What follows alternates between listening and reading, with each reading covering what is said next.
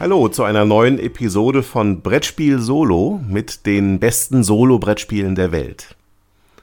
Zu finden unter www.brettspiel-solo.de.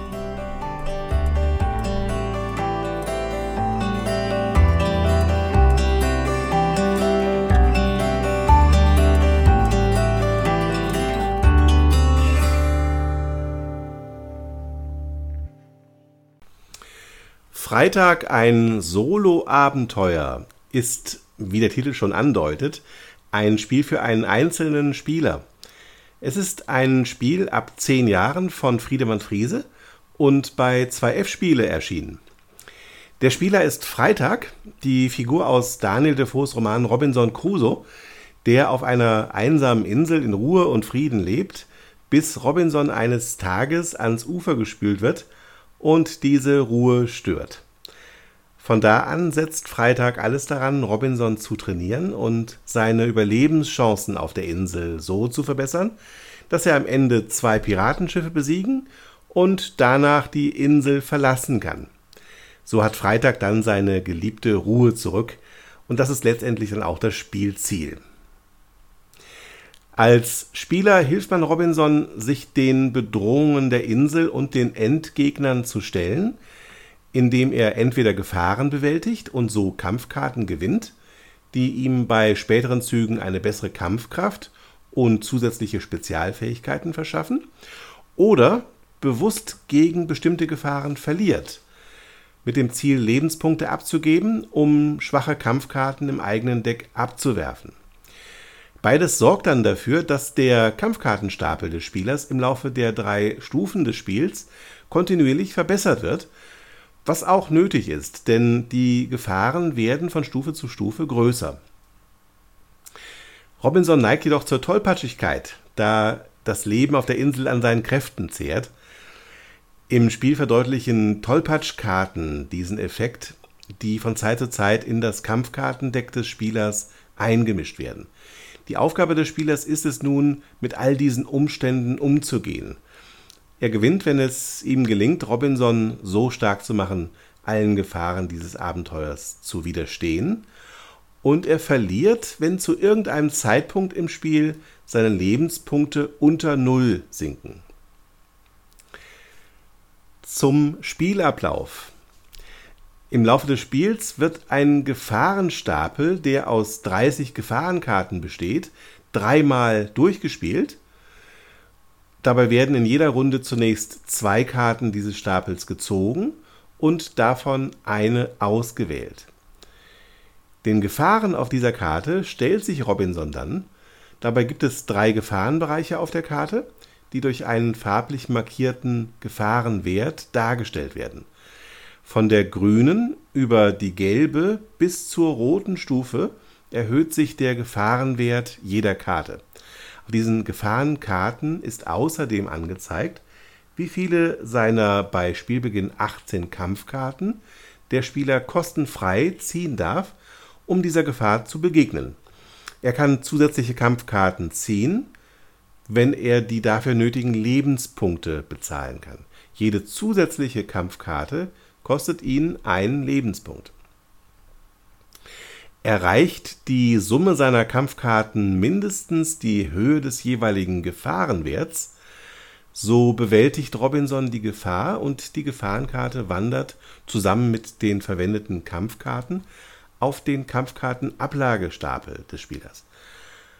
Auf den Gefahrenkarten ist in ihrer unteren Hälfte als Erfahrungswerte jeweils ein Kampfwert oder auch zusätzlich eine Spezialfähigkeit abgewählt.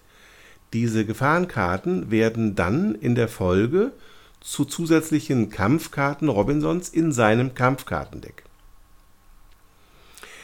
Immer wenn der Spieler eine Kampfkarte gezogen hat, darf er ihre Spezialfähigkeit einmal pro Runde nutzen.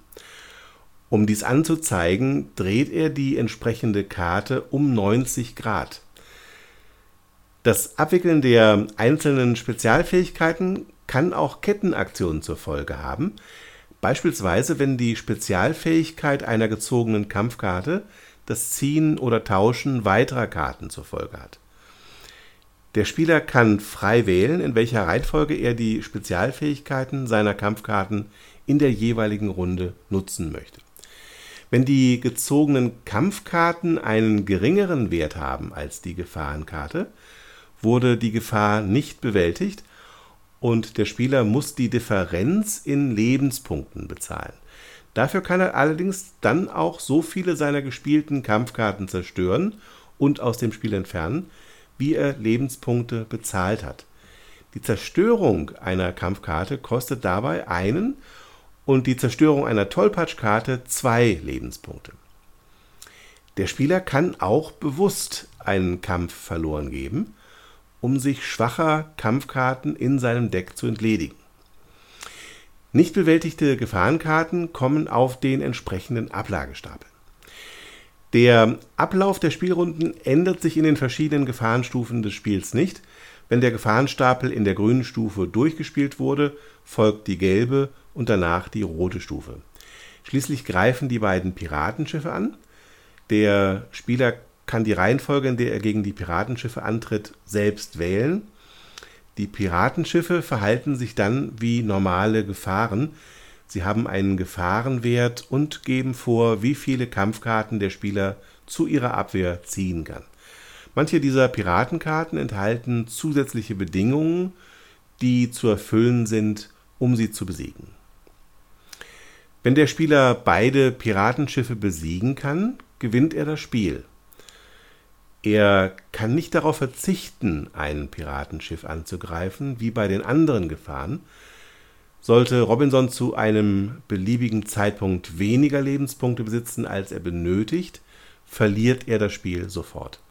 Das Spiel bietet verschiedene Schwierigkeitsgrade an, die durch das Hinzufügen zusätzlicher Tollpatschkarten und die Reduzierung der verfügbaren Lebenspunkte erreicht werden. Sollte Robinson siegreich sein, kann man dann noch seinen Punktewert ermitteln. Addiert werden hier die Summe aller Kampfkartenwerte. 15 Punkte für jedes besiegte Piratenschiff und 5 Punkte für jeden vorhandenen Lebenspunkt. Von diesem Wert zieht der Spieler je 5 Punkte für jede Tollpatschkarte in seinem Kampfkartendeck und je 3 Punkte für jede unbesiegte Gefahr im Gefahrenablagestapel ab. Mein Fazit. Freitag ist eines der wenigen puren Solospiele auf dem Markt, und es ist darüber hinaus ein, ein wirklich gutes und sehr thematisches Spiel mit interessanten Entscheidungszwängen. Der Spieler muss ständig abwägen, welche Gefahren er auswählt, um neue Kampfkarten zu erhalten und wie viele Lebenspunkte er investiert, um schwächere Kampfkarten loszuwerden. Dieser innovative Spielmechanismus in Anlehnung an gängige Deckbauspiele sorgt dafür, dass Freitag über lange Zeit begeistern kann. Und es bietet durch die zehn unterschiedlichen Piratenkarten und den wählbaren Schwierigkeitsgrad einen ausreichend großen Variantenreichtum. Dadurch ist der Wiederspielreiz entsprechend hoch. Auch der comicartige Grafikstil der Karten weiß zu überzeugen und fängt die Atmosphäre des Spiels sehr schön ein. Allerdings wäre es hier wünschenswert, dass die Karten etwas vielfältiger in den dargestellten Motiven wären. So wirken sie teilweise etwas gleichförmig und einfallslos. Insgesamt bekommt der Spieler hier jedoch viel Spiel für wenig Geld. Hinzu kommt, dass Freitag schnell aufgebaut und in 20 bis 30 Minuten gespielt ist. Es eignet sich also prima als Spiel für zwischendurch und wegen seiner platzsparenden, kleinen, aber vollgepackten Box ist es auch ein tolles Reisespiel, nicht nur für die einsame Insel. Als Solospieler kann man sich sowieso sehr gut mit Freitag identifizieren. Seine Motivation scheint die gleiche zu sein wie diejenige, die einen selbst umtreibt.